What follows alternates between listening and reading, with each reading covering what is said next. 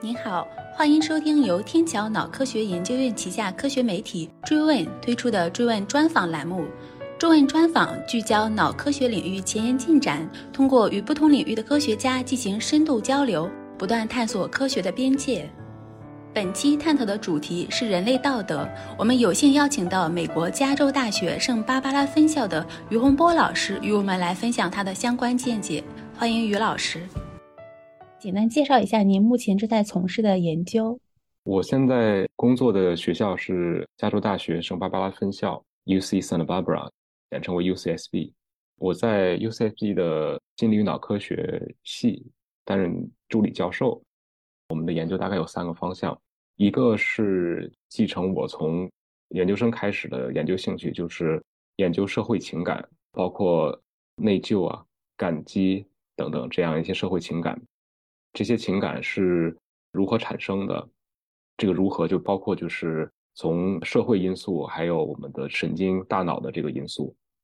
然后另外一个就是道德心理，就是一些跟哲学结合的一些问题。这个可能我们等下可以稍微展开一下。再有第三个方向呢，就是比较新的一个方向，就是说利用就是我们这几年比较新兴的一个呃方法，叫 natural language processing 自然语言处理的方法。这个在计算机科学里面已经不是新的方法了，已经是用了很多年的方法。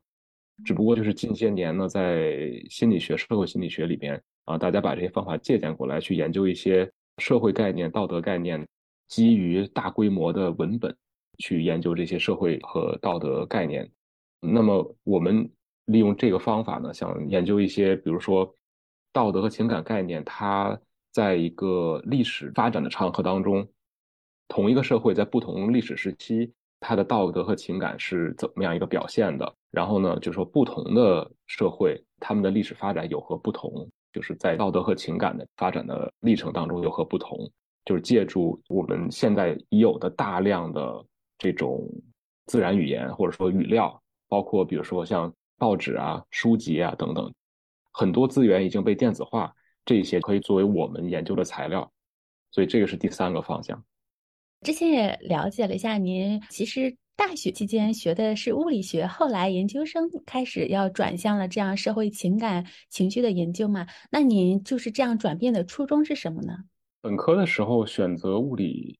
一个是完成小的时候的一个心愿吧。从上中学以来就觉得物理学的这些特别有名的科学家非常厉害，牛顿啊、爱因斯坦呀、霍金啊，他们讨论的那些问题都非常宏大。上学的时候虽然不太懂，但是呢也真的非常感兴趣。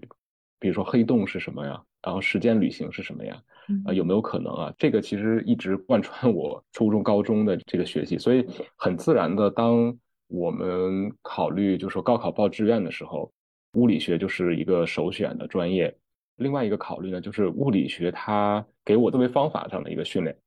那是一些数学呀，然后一些逻辑的这种训练。当时考虑就是，不管你以后继续从事科研呀，还是其他的一些工作，那这种数学和逻辑的训练都是有帮助的，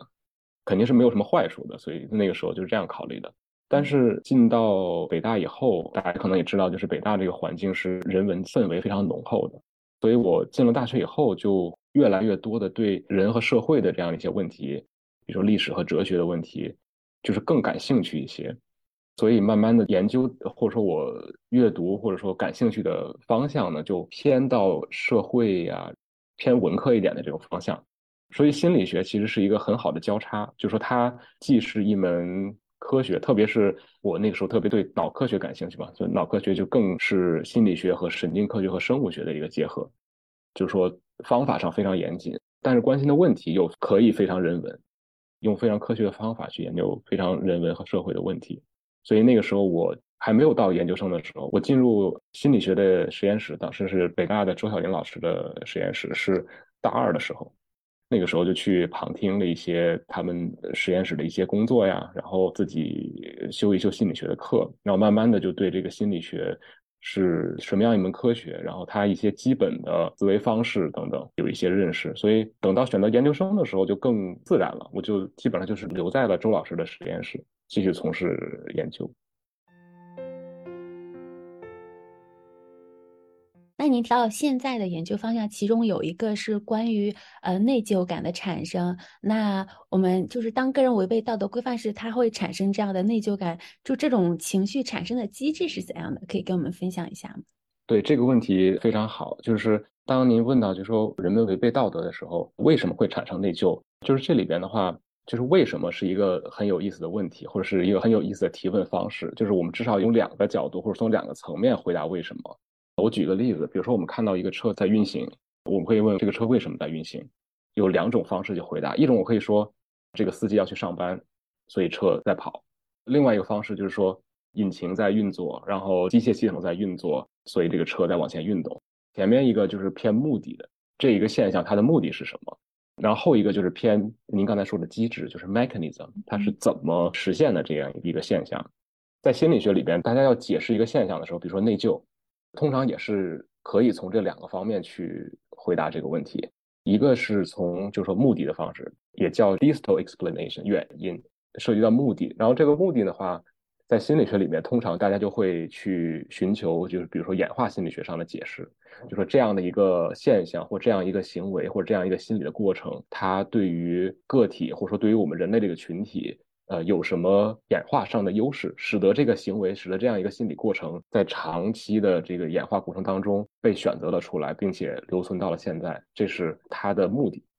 从这个方面来解释内疚，既有一些理论上的，也有一些实证的研究，就是说内疚它的对于我们人类群体和每个个人来说，它的优势或者说它的价值在什么地方呢？价值就是让我们更适应一个群体的生活。比方说，一个人他做了违背道德的事情，伤害了其他人，那么这个人对于这个群体来说就是一个威胁。我们可以想象，在一个比如说远古的时代，被群体抛弃的这样的一个个体，他是很难在自然当中生存的。所以他为了保存自己，他仍然需要他的这个群体去重新接纳他，去重新把他当成一个正常的个体去保护、去接纳。表现出内疚以及内疚相关的一些行为，比如说去道歉呢，去做出补偿呀等等，这样的一个行为，这样一种表现，就会使得被你伤害的那一方以及更广泛的这个社会群体重新认为，OK，你还是一个接纳我们的游戏规则的人，我们还可以把你收录在这个群体里边，这样呢，你的这个生存啊，你的将来的发展重新又有了保证，所以。我们从这个演化的角度，或者从这个呃适应性的这个角度，可以给出这样一个解释，就是说内疚这样一个心理过程，有助于个体在违背道德或伤害他人之后，促进他重新被这个群体接纳，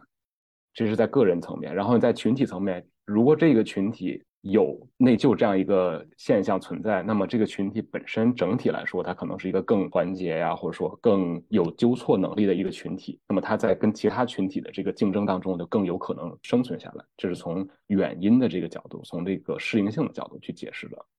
另外一个就是说，从近因，就是说从这一个个体在当下，当他违背道德的时候，比如说他什么样的心理过程啊，或者他什么样的一个大脑的过程，产生了他当下的这种。体验对吧？这是您刚才提到的 mechanism，就是机制的问题。然后这个问题，我从研究生阶段就开始就是做一些相关的工作。但是说实话，我觉得这个问题到目前为止还没有一个特别满意的回答。比方说，我研究生期间的这个工作，我们的研究主要就是说创设这样一个人际互动的情境，使得呢我们研究的这个受试，比如在某些情况下伤害了他人。啊，然后给他诱发一种内疚的情感。这个时候，我们比如说监控他的大脑活动，我们看哪一些大脑的区域有更强的神经信号。那么在那个时候，在十几年以前的那个认知神经科学的领域，这个叫 neural correlates，它就是说我的某一个心理现象和哪一个大脑过程是有关系的。就是这样的一个大脑活动本身，它并不能解释这个内疚是怎么产生的。所以这个问题，我觉得还是有一点悬而未决的。目前我自己的一些考虑，就是说可能的方向或者可能的这种未来的研究方向，可能是要把内疚这样一个复杂的心理过程或者心理现象拆分成它的组成部分。呃，一种可能性就比如说内疚，它可能来源于第一，我对受害者的一个同情或者共情，加上我对造成这样一个伤害的这种责任的一个认知。就如果说你看到一个受伤的人，但是他不是你造成的，那么这时候你可能会产生同情、共情，但这种情感从体验上是不同于内疚的。所以，这样一种同情和共情，在如何和我的对我自己的责任的一个感知，在大脑上如何结合起来的？这样的结合又如何产生了我的内疚的体验？如何把一个仅仅单纯的同情的一种体验转换成内疚的体验？这个过程，就我目前看到的研究来说，好像还是没有解决的，所以就是也是可能将来的一个解决的方向。就是如果真的要回答这个近音的问题、机制的问题，这一类的研究是需要的。那受害者他本身的一个反应对这种内疚情感有没有影响呢？或者是有怎样的影响？这个其实细想起来是一个蛮复杂的问题。我们日常生活中都会有这种。经验，比方说你有意或无意的伤害到了某一个人，你会对你做出的这个伤害的程度有一个大概的认识，基于你的社会经验，基于你的这种在当前的这个文化下的这种生活经验，你会对对方的反应有一个期待，对吧？你大概不会认为对方会非常高兴，对方肯定会比较不高兴，或者说有一种 anger，对吧？同时你会对对方的情感的强度有一个估计，小的伤害。通常应该你会预期到他们对方应该是一个小的 angry，小的这个不快，然后大的伤害是一个大的不快，所以这个地方呢，其实就是有一个两方的互动在这里边。我们可以想象这种一种情况：如果你给对方造成了一个不是很大的伤害，但是对方呢就是斤斤计较，把一个很小的问题然后跟你大吵大闹，对吧？那么这个时候我们可以想象就是。作为我伤害方来说，我我本来有一点内疚，都可能被你的这个过度的反应给消失掉了。所以这边有一个不匹配在这里，有一个 mismatch，就是说对方的情绪反应超过了你对他的预期，或者超过了你认为对方应该有的情绪反应。那么这个时候你的内疚可能就没有那么强。那么反过来，如果你给对方一个比较大的伤害，那么你会预期对方合情合理的会非常不高兴。那么这个时候，如果对方非常的宽容，没有跟你计较，原谅了你，那么这个时候你反而会更内疚。这里边有一个非常有趣的，就是说对方实际的情绪反应和你对他的预期有没有匹配，是高了还是低了？这个对于伤害别人的这个人，究竟是产生更强的内疚，还是你降低了我的内疚，甚至于把我的内疚转换成了愤怒？那么这个我们有时候在日常生活中经常会看到。就说两个鸡毛蒜皮的事情，然后因为互不相让，然后最后打得不可开交，这个也是存在的一个现象。就是这里边有一个，我刚才提到，就是我们团队有一系列的研究，就是在研究这种社会预期对于我们情感的影响。我基于我的生活经验和我所生活的社会的人际关系的一个判定，我会对他人的行为做出一个预期，我的情感呢会比照于对方实际的行为和我这个预期之间的差异。然后这个差异导致了我产生某种情感，然后以及产生多强的情感。呃这样听起来的话，内疚是一种动态变化的情感，它会向两端不断的延伸。对，像我刚才举的这个例子里边，作为伤害别人的人，就说你到底是产生内疚，还是产生愤怒？如果是产生内疚，你产生多强的内疚？这些其实都是一个像您说的是一个连续的体验，而不太是一个就是说是零或一的这样一种情况。然后呢，这个连续的这种变化又取决于这个预期，取决于这个 expectation，说双方的一种动态。那这里面就会有一个引申出来一个很有意思的问题，就是说，当我们周遭的环境变了，比如说当我去到一个新的国家或者去到一个新的文化，那么这种互相的这种人与人之间的这种预期就会非常不同于我已经固有的一个概念。那么这个时候就可能就会产生一些误会。或者说闹一些笑话，跨文化心理学的研究，我认为这个是一个有意思的点。不同历史和文化对道德的定义会有所不同，那它产生的情感就也会有所不同。然后在这方面有没有可以有一些相关的结论呀，或者什么新的发现可以跟我们分享一下吗？就是产生了哪些差异？这个其实是既有这种生活经验上的这种例子，也有一些是心理学里边的研究。一个小的例子就是关于历史文化对于情感的影响。我经常想到的一个例子就是，大家可能也许会看过这个马克吐温的小说《哈克贝利芬历险记》。《哈克贝利芬历险记》里面那个主人公一个白人小孩儿，他呢有一个好朋友，那个时候是一个小黑奴。有一个桥段呢，就是说这个哈克这个白人小孩呢，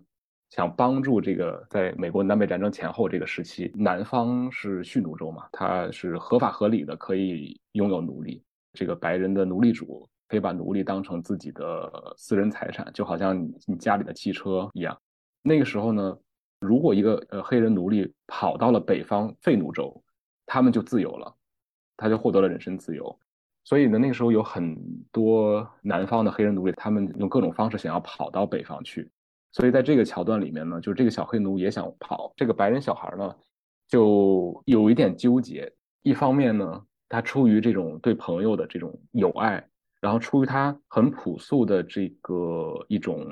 人人平等的这样一种道德观念，他认为应该帮助这个小朋友逃跑。但是呢，另外一方面呢，他那个时代。他的道德观念当中，这个小黑奴是这个奴隶主的私有财产。我帮他逃跑，就相当于是破坏了这个人的私有财产，就有点像偷盗一样。所以在他的脑海里面，这两个道德要求就产生了冲突，他就会内心非常的纠结。不管他怎么做，他都会觉得很内疚。如果他帮助这个朋友逃跑，那么他可能会觉得自己偷盗了别人的财产，他就会觉得内疚。如果他不帮助呢？那他又觉得对不起朋友，这样也是内疚。在我们今天呢，我们很难理解了，就是我们很难理解，就是说某一些人会被另外一些人当成财产来控制。但是那个时候的人，他真心的相信这样一个道德观念，这样一个道德观念会导致他有一系列的后面的情绪的反应。这是就是说生活当中的一个例子。心理学研究里边也有不少这个方面的研究，比方说一类研究就是说。研究这个不同文化下人们认为他们应该体验或应该表现出来的情感，和他们实际的这种情感或实际体验的情感是有分离的。应该体验的这个情感，他们的术语叫 ideal affect。比方说这一系列的研究发现呢，就是东亚文化下的呃人们，比如说呃日本啊、韩国啊、中国呀，在这个文化下，人们认为人不应该表现的太积极，就是人不应该有太多的积极的情感。相比于这种，比如说欧美的白人的文化，他们认为人应该表现得更积极、更乐观，体验到更多的这种积极情感。所以，这个就是文化对于我们感受到什么和我们觉得我们应该感受到什么的一个影响。呃，您是说可能北美文化中的人倾向于将情感表达出来，而东亚文化下的人可能更温和一些吗？或者比如说在西方的文化下，积极的情感会被认为是好的？人们更应该更多可以以及应该体验更多的积极情感，或者简单的说，应该及时行乐，就有点这种感觉。但是我们东方的这种文化就不那么强调人们应该经常性的体验到积极的情感，或者说我们不预期自己或者别人时时刻刻都应该是 happy 的，时时刻刻都应该是这种非常开心的。就是说，更深层的原因可能是什么呢？这个可能还没有特别多的研究，可能就是需要我刚才提到，就是发掘更多的历史材料、历史的文本，然后历史的数据，去给出一个可能的解释，对吧？为什么东亚的这些民族或者这些文化不那么强调这种积极情绪？是不是因为我们经历过更多的苦难，或者说我们的这种生活环境更艰难？等等，就这些都是一些猜想了。但是将来的研究是有可能帮我们回答这些问题的。特别是当我们能用更多的历史数据，比如说给定历史时期内，比如这一个地区或这一个国家所经历的自然灾害的数量，或者说经历的战争的数量，这个是心理学也挺常用的一个数据。比如说瘟疫，瘟疫的频率、战争的频率、饥荒的频率。对某一个地区的人们来说，那么这些可能就是塑造了他们的一些心理。啊，最近几年可能您也有听说过，就是在中国做的一些跨文化研究，就是所谓的大米文化和小麦文化。就说研究者就是说，中国的历史上有一些地区、有一些省份，传统来说是种小麦的，然后有些地区是种水稻的。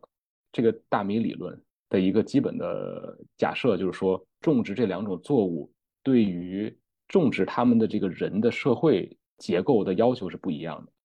我有点记不太清楚它的细节了，但是好像是水稻需要更密集的人类的合作，然后小麦好像是稍微不那么需要很多人一起劳作，所以他们的一个假设或者他们的一个理论的出发点就是说，历史上传统的小麦种植区和传统的水稻种植区这样的一种人与人之间分工合作的不同。会产生一些可观测到的，直到我们今天都可观察到的一些文化差异，就我们通常所说的南北差异。他们这一系列的研究考察了很多不同的方面，道德的、呃情感的等等。我印象当中，就是有不少他们这一系列研究都发表到很不错的科学杂志当中，所以是一个很有意思的一个话题。为我们平常所说的这个地域黑啊，或者是地域所谓的这种经常开玩笑的这个地域歧视，可能有一些道理在里面。像我们不管是跟别人的一个接触或互动中，那外在的一个道德行为会随着环境发生变化嘛，就类似于近朱者赤，近墨者黑。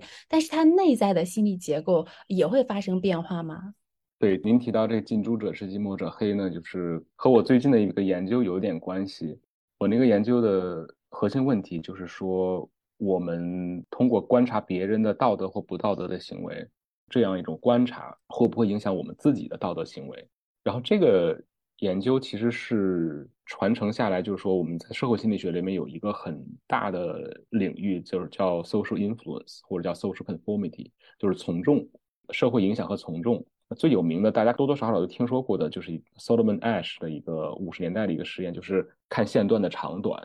然后找一群人来做一个这个实验，只有一个人是真正的受试者，其他几些人都是群众演员。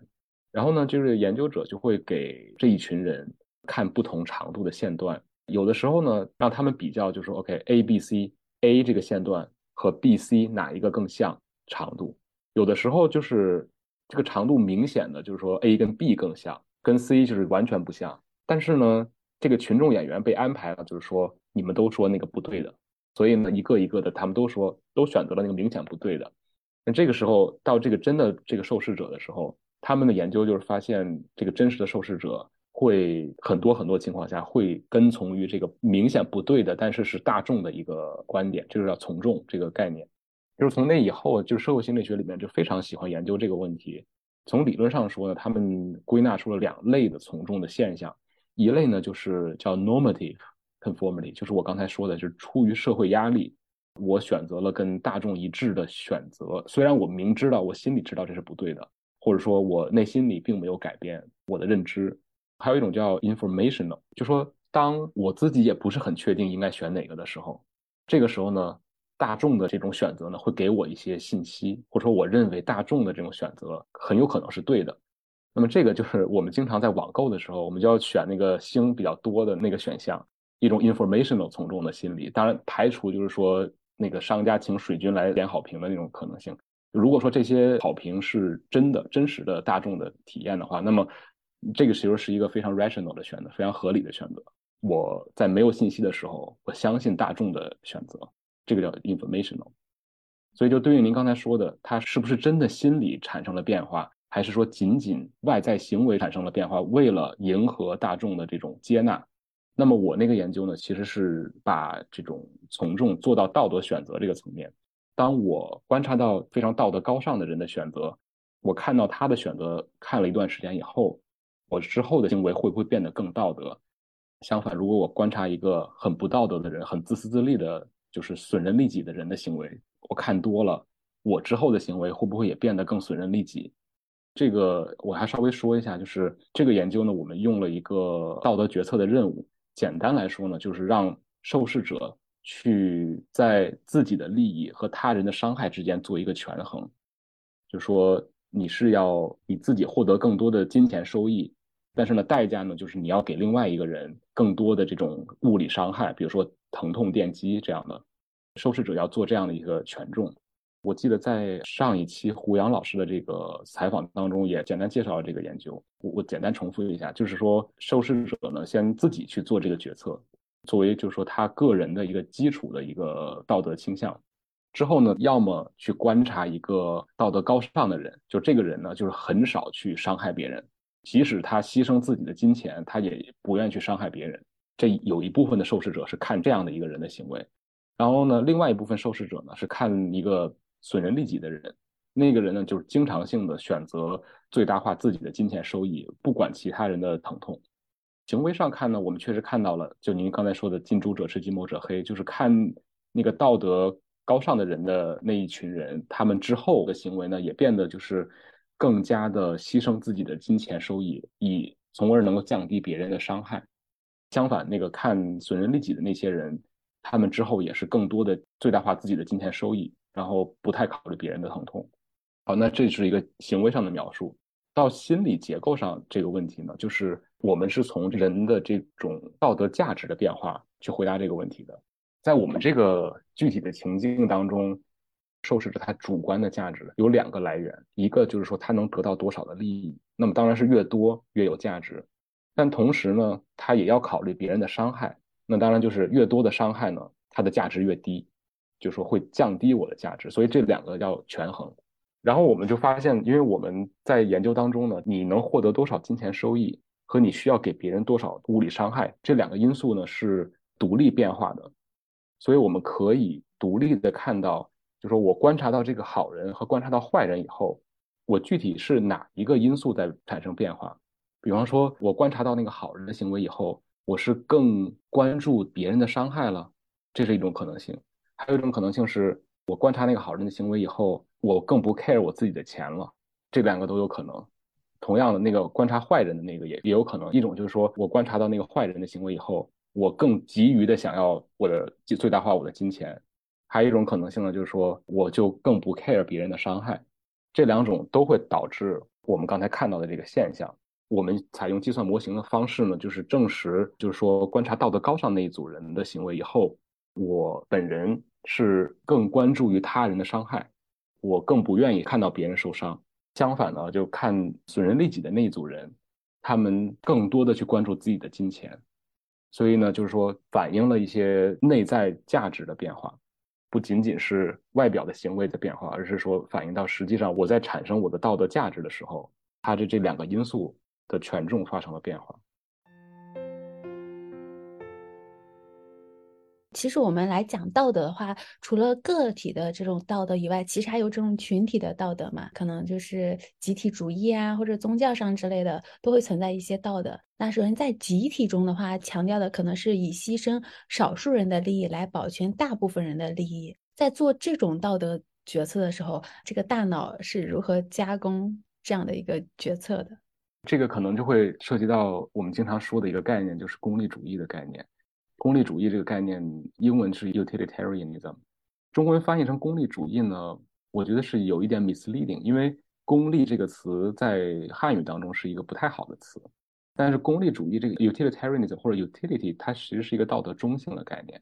就是说一个群体的这种 well-being 或者是一个利益或者一个价值。所以您刚才说的这个牺牲少数人保全大多数人，有两种情况，一种是有一个决策者，他来决定我是牺牲掉这一部分人，还是牺牲掉这一部分人。我一类的研究就是考察这个决策者的他的这个大脑或者他的一些心理，什么时候或者什么情境他会做出牺牲少数人的这样一个决策，什么时候呢？他会做出保全少数人，不去牺牲这个少数人，这是一类的研究。之前的道德心理学还有神经科学的研究呢，基本上是研究这样的一个情境的。你要去牺牲这个少数人，对于你来说，其实在心理上、在情感上是有一种冲突的，就是你要造成这样一个少数人，不管他多少数，是你造成了这些人的伤亡，对吧？那么他们就会说，OK，在这种情况下，这个决策者的情感相关的大脑的活动会阻止他们做出这样的行为。相反，如果他去做出这种利益最大化的考虑的嘛的这种选择的时候呢，他们就会发现，哎，这个负责这种计算、负责这种冲突控制这样的一种大脑区域有更强的活动，似乎是人们在这种情况下呢，是更多的采用这种利益权衡、利益计算的这样一种心理过程，在做出这个决策的。那么，这个是大多数就是以往用这种所谓的 moral dilemma 道德两难情境去研究道德决策的这样一种研究范式。但是呢，就是说您刚才提到这个集体的道德，不完全是这样的一种情境，就是取决于谁来做这个决定。如果说是这一小群人自己决定牺牲掉自己，保全大多数，那么这个其实是另外一种非常不同的一种情境了。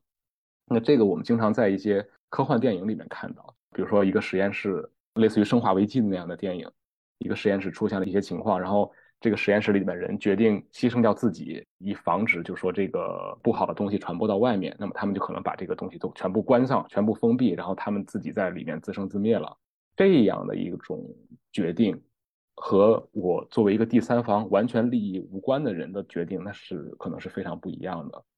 比如说会涉及到，比如说自我牺牲，对吧？这样的一些观念。所以呢，我说到这个 utilitarianism 功利主义的时候，还有一个很大的，至少我们大众心里面有一个误区，就是说它就是个利益最大化。但是有一个大家没有太考虑的问题，就是说最大化谁的利益？谁来做这个决定，对吧？所以，如果大家去看 utilitarianism 这个哲学的这种表述，它除了这个利益最大化以外，它还有一个重要的原则，就是不偏私原则，叫 impartiality。简单来说，如果你是一个决策者，那么不管你本人是在那个少数的被牺牲的那个群体里，还是你在那个大多数的既得利益的群体里，你都能做出同样的决策。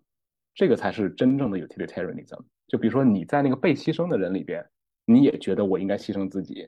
然后你在那个大多数受益的人里边，你也这样做决定。那这个时候你才是真正的 utilitarianism。如果你仅仅当你是既得利益的时候，你说我要牺牲少数人，然后你在少数人的里边，你就说我不应该牺牲少数人，这种就不是 utilitarianism，这个就是自我中心主义。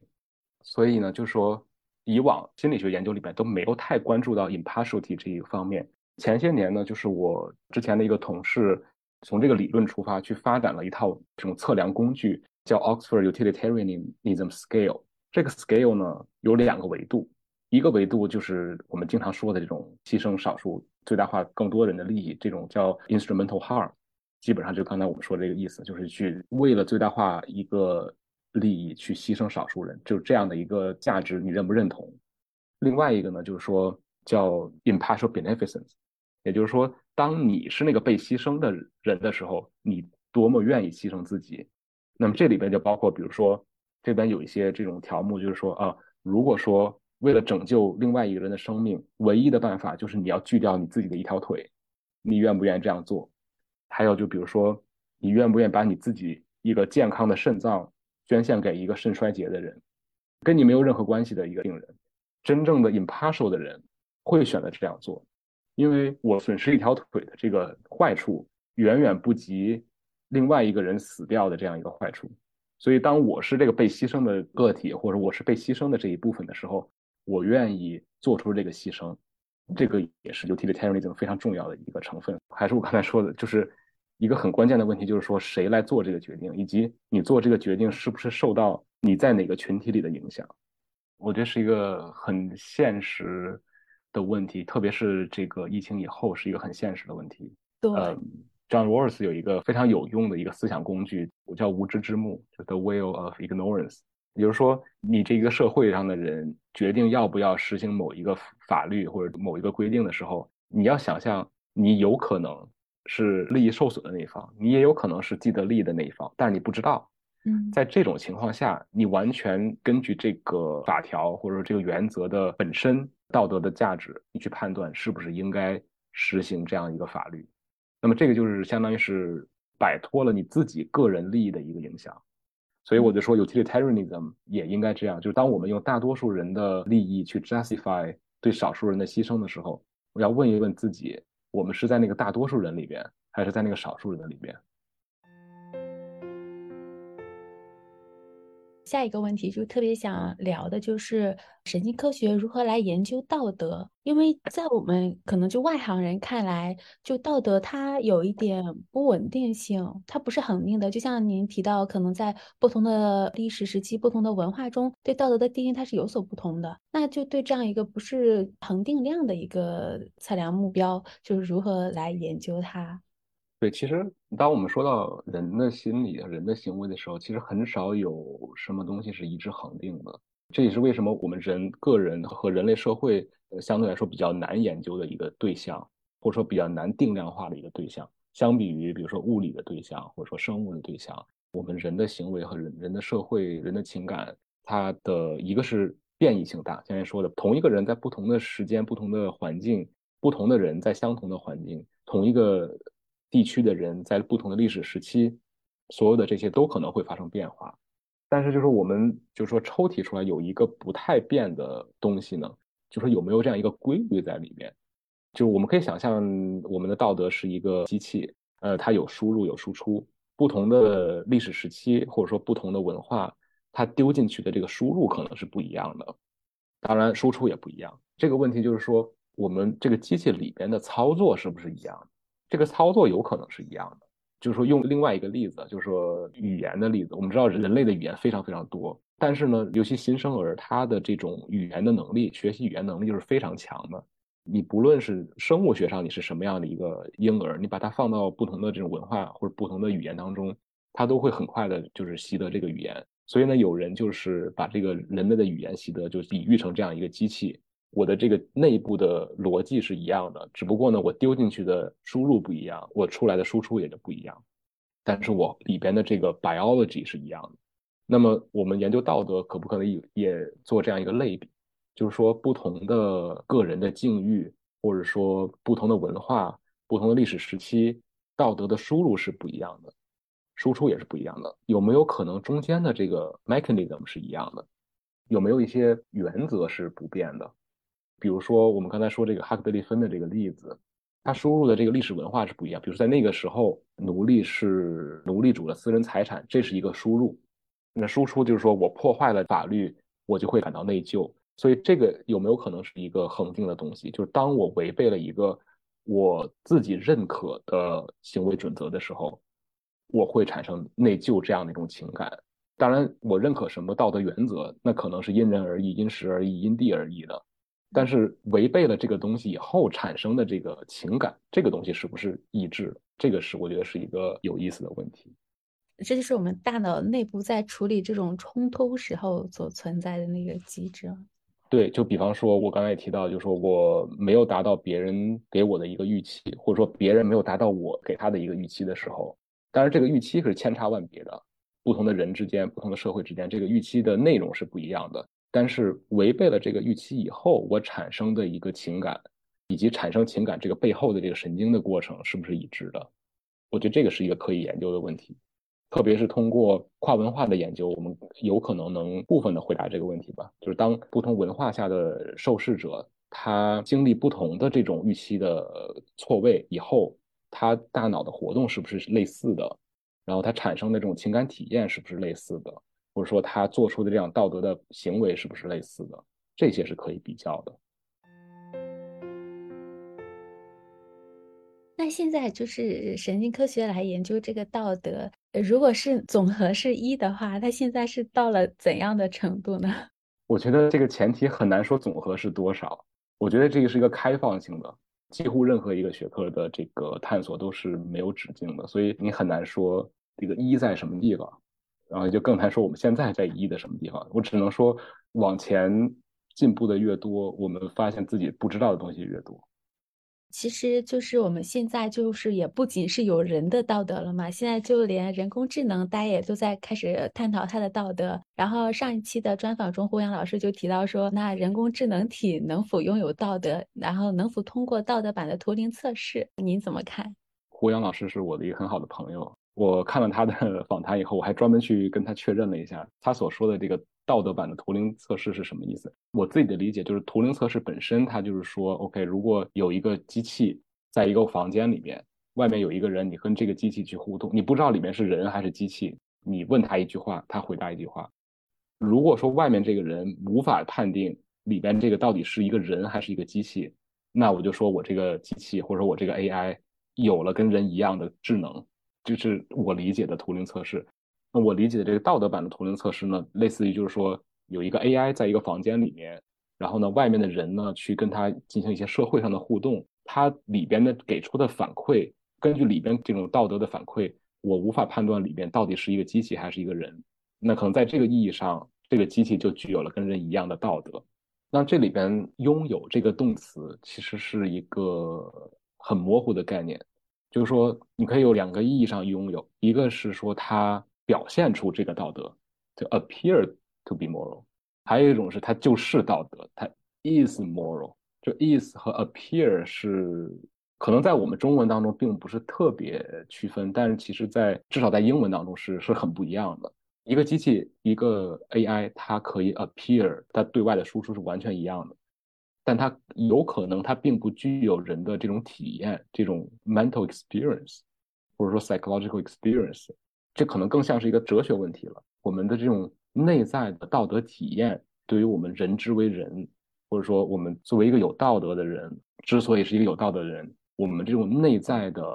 体验到底有多重要？我觉得这个是一个非常有意思，目前看来好像是一个哲学问题，但是长远来说，我觉得可能是一个可以研究的问题。那您针对这样的话题，有没有自己也特别想追问的问题呢？我自己非常感兴趣一个问题，可能有一点跳出我自己的研究本身，呃，有点像一个一个原认知的问题。就是说，马克思好像说过类似的这样的话，就是说，哲学家都是在理解事情，但是关键是要改变社会或者改变世界。就是我们心理学研究者，或者说研究道德心理、研究社会心理，当然我们在停留在这种科学的学术的讨论上是一方面，然后我们。应不应该，或者说能不能把我们就是理论上的这些知识转换成实际的那种社会变化？这当然有很多层面了。一种就是说，我们心理学里面经常谈到的一个，就是说能不能帮助，比如说有一些心理疾病的群体，通过我们对比如说道德和情感的研究，我们可以帮助他们更好的适应这个社会，这是一种积极的社会变化。当然，还有就是说，我们通过研究我们对人的情感和人的道德的这种呃心理过程，有更多的这种理论认识以后，作为研究者有没有一个道德责任去？当然，最基本的层面就是说，有没有责任，有没有义务去把这个研究得到的这些结论广而告之吧，或者是让社会上更多的群体去了解这样一些新的知识？我觉得这个是应该的。但至于说后面，会造成什么样的后果，或者说有没有义务去做更多的实际的、更积极的参与？那这个是我觉得可能是一个见仁见智的问题吧。或者总结来说，就是说我们应不应该把我们获得的关于道德的问题应用到社会当中？非常感谢于老师今天的精彩分享。后续追问专访将不定期推出记忆、睡眠、决策、脑机接口等与脑科学相关的专访，欢迎关注我们，一起探索科学的边界。